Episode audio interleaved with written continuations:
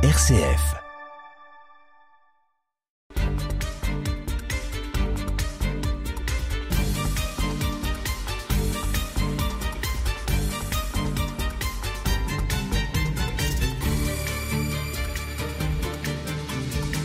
« 2023, c'est bientôt. C'est une année qui marque un événement très important pour notre diocèse.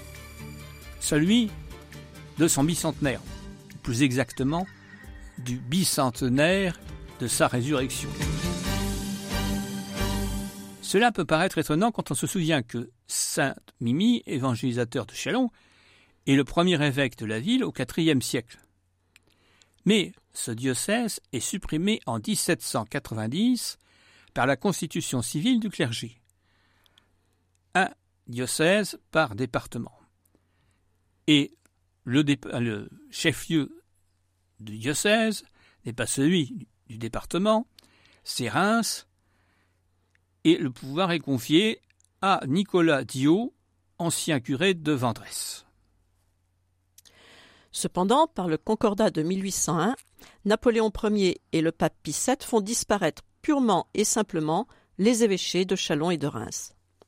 Leurs territoires sont intégrés à l'évêché de Meaux, qui devient immense du fait. Un représentant de l'évêque est donc nécessaire dans chacun des anciens diocèses. À Châlons, c'est l'abbé Becquet.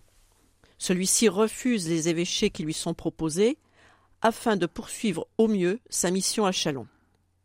En 1822, sous Louis XVIII, l'évêché de Reims est rétabli, englobant toute la Marne et les Ardennes. Châlons en dépend alors. L'année suivante, le diocèse de Châlons est finalement rétabli. Il s'étend sur l'ensemble du département de la Marne, moins l'arrondissement de Reims, qui avec le département des Ardennes forme le diocèse de Reims, aujourd'hui Reims-Ardennes. Sur proposition du ministre des Affaires ecclésiastiques et de l'instruction publique, Monseigneur Denis Fressinus, l'abbé Monnier de Prilly est nommé évêque de Châlons le 7 avril 1823 par ordonnance royale. Une remarque. Il est étonnant de trouver un ministre nommant un évêque. Effectivement, c'est pas tout à fait la règle aujourd'hui. Mais à l'époque, sous le règne de Louis XVIII, cela n'a rien d'étonnant. Ordonné prêtre en 1789, l'abbé Fressinus devient en 1821 aumônier de Louis XVIII, puis il est nommé évêque d'Hermopolis par le pape. Son rôle ecclésiastique se double d'un rôle politique, puisque, titré comte, il entre à la Chambre des Pairs. Il devient ensuite ministre des Affaires ecclésiastiques et de l'instruction publique, puis ministre des cultes. Mais revenons à monseigneur Meunier de Prie. Qui donc est ce nouvel évêque qui baise la terre de son diocèse quand il y entre, plus exactement quand il entre à Chalon, en disant Ec requies mea? Attendez un peu pour avoir la traduction. Né à Avignon le 29 octobre 1775, Marie-Joseph François Victor est le fils de Marie-Pierre Hippolyte. Un commandant du régiment de Schönberg-Dragon, un régiment de cavalerie, dont il est le seul officier catholique. Sa mère est la descendante du peintre Nicolas Mignard, dit Mignard d'Avignon, lequel a été baptisé en l'église Sainte-Madeleine de Troyes. Et le frère de Nicolas Mignard est Pierre, qui est plus connu que son grand frère. Son père l'envoie au collège royal de Tournon, en Ardèche, alors aux mains des oratoriens, avec une section d'école royale militaire. Puis au collège Mazarin, dit des Quatre Nations à Paris, créé pour éduquer 60 gentilshommes, créés par, par Massarin, bien entendu. Il y acquiert une solide formation. Mais la révolution éclate. Et bientôt, c'est la levée en masse. Il est envoyé au régiment de dragons de Perpignan. Il combat à la bataille de Zurich en 1799 et écrit sur ce sujet une ode de Van Castroff je ne vais pas vous lire les 24 strophes. Un petit extrait. Victoire, ton sublime ouvrage renverse au loin dans l'univers et les tyrans et l'esclavage, l'anglais pirate des mers. Luire ce jour de justice, parle que ta voix retentisse au fond de leur coupable cœur. Ô liberté, sois notre guide, nous combattons sous ton égide, tu mets un terme à leur fureur. Il envoie alors une copie de ce texte au général Masséna, qui le convoque et lui fait part de son étonnement de le voir où il est. Effectivement, euh, il n'a pas un grade très élevé alors qu'il a déjà beaucoup combattu. Il lui promet alors une promotion en tant qu'officier. À Austerlitz, en 1805, il est capitaine à la tête d'une compagnie.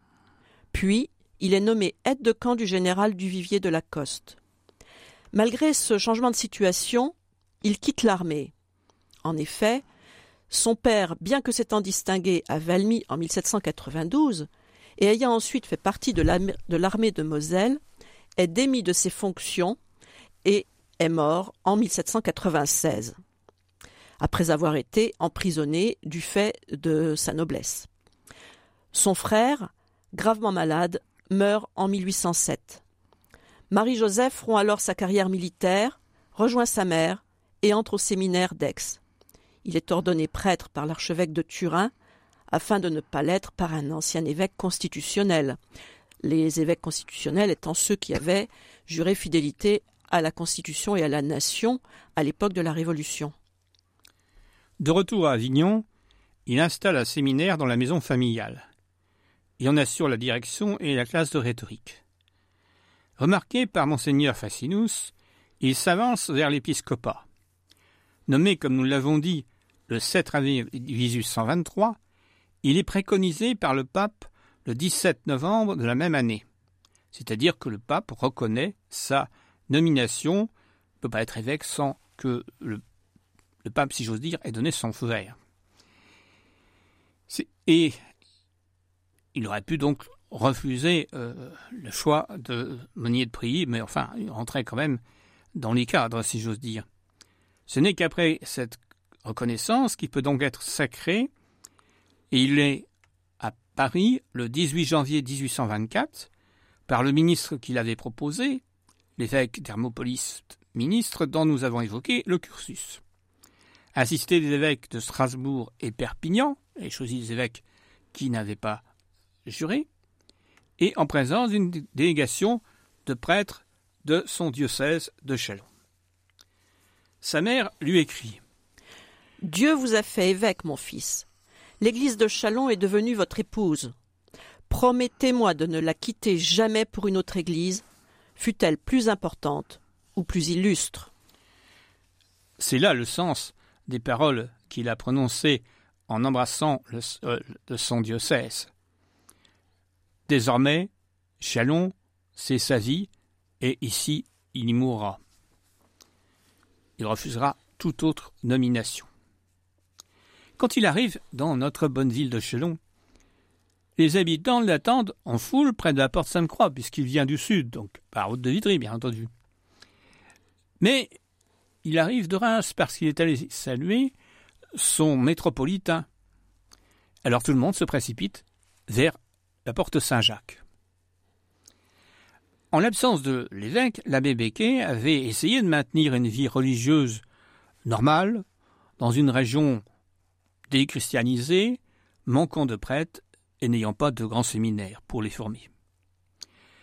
Monseigneur de Prilly doit visiter toutes ces paroisses. Il nomme euh, les curés là où les postes sont vacants, sauf s'il n'y a pas de presbytère pour l'héberger. Et dès son arrivée, il fait preuve de bon sens. En effet, le roi avait prévu d'envoyer l'école des arts et métiers à Toulouse, afin de rendre les bâtiments à leur destination première, grand séminaire et évêché. Il consulte son clergé et décide de renoncer à ces bâtiments. Le Conseil général offre l'ancien couvent Sainte-Marie, actuellement occupé par la Direction générale des services du département, juste retour des choses, pour en faire le séminaire, bâtiment dont en fait il ne savait pas trop quoi faire. Monseigneur de Prix, quant à lui, va se contenter d'une modeste demeure à l'emplacement de l'ancien bureau de la poste de la rue Juliette Récamier, tout près de la cathédrale. En fait, il n'attachait pas beaucoup d'importance à son logis. En 1830, en pompeux équipage avec valet de pied, il revient du sacre de Charles X, où il avait pensé qu'il serait reconnu toujours comme le père portant euh, la couronne du roi au moment du sacre. Le père Cachier, qui le regarde avec de grands yeux, l'entend lui dire Monseigneur, demandez à Monseigneur de Prix, mais qu'est-ce que vous pensez de mon équipage? Et il lui répond Monseigneur, votre patron Saint François, s'il était de ce monde, répondrait à cette question qu'avec ce pompeux appareil, il est difficile aux évêques de trouver la route qui conduit au paradis. Ô dames quêteuses, il disait, sans vous, mesdames, il nous serait difficile de faire le bien. Et il a hérité de ses grands-oncles, Mignard, Nicolas et Pierre, de beaucoup d'argent, avec lequel il va pouvoir faire œuvre de charité, notamment pendant les épidémies de choléra que la ville a connu en 1830 et en 1851. 51, Et euh, dans l'une de celles-ci, il a d'ailleurs assisté l'abbé Hubert Henriet, qui euh, succombe en soignant les malades. Ce dernier était professeur de philo, puis économe et directeur du grand séminaire.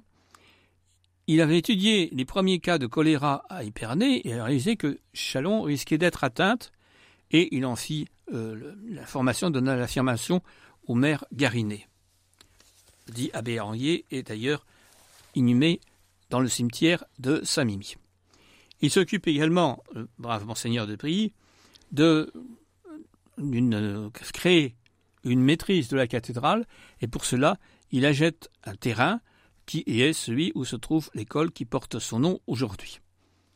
Il s'engage dans la remise d'état des églises et va aider l'abbé Champenois pour Notre-Dame-en-Vaux et la doter d'un carillon. Il veille à la formation des séminaristes dans leur nouveau lieu et à celle de la formation permanente, si j'ose dire, des prêtres, qu'il réunit chaque année au cours d'une retraite eh ben, par laquelle il informe des points essentiels sur lesquels il faut insister ces prêtres. Son parcours militaire reste présent puisqu'il est officier de la Légion d'honneur en 1852 et qu'il reçoit de Napoléon III la médaille de Sainte-Hélène en 1857. Cette médaille est décernée à tous les combattants sous les drapeaux français des campagnes entre 1792 et 1815, conformément aux volontés de Napoléon Ier dans son testament rédigé à Sainte-Hélène. Le 1er janvier 1860, sa mort est un événement. Pendant une semaine, la foule se presse autour de son cercueil. Lors des obsèques le 7 janvier, le cercueil va traverser la ville, on le faire partir depuis euh, son évêché, on va faire prendre la rue des Cordeliers, la rue des Poissonniers, je donne les noms actuels, euh, la petite rue qui mène à la rue d'Orfeuille, et puis en revenir par la rue de Marne. Les cordons du poil sont tenus par le préfet de la Marne, le commandant de la place, le maire et le président du tribunal civil. Les Chalonnais qui se souviennent de son rôle lors des épidémies sont venus en masse le long du parcours jusqu'à la cathédrale.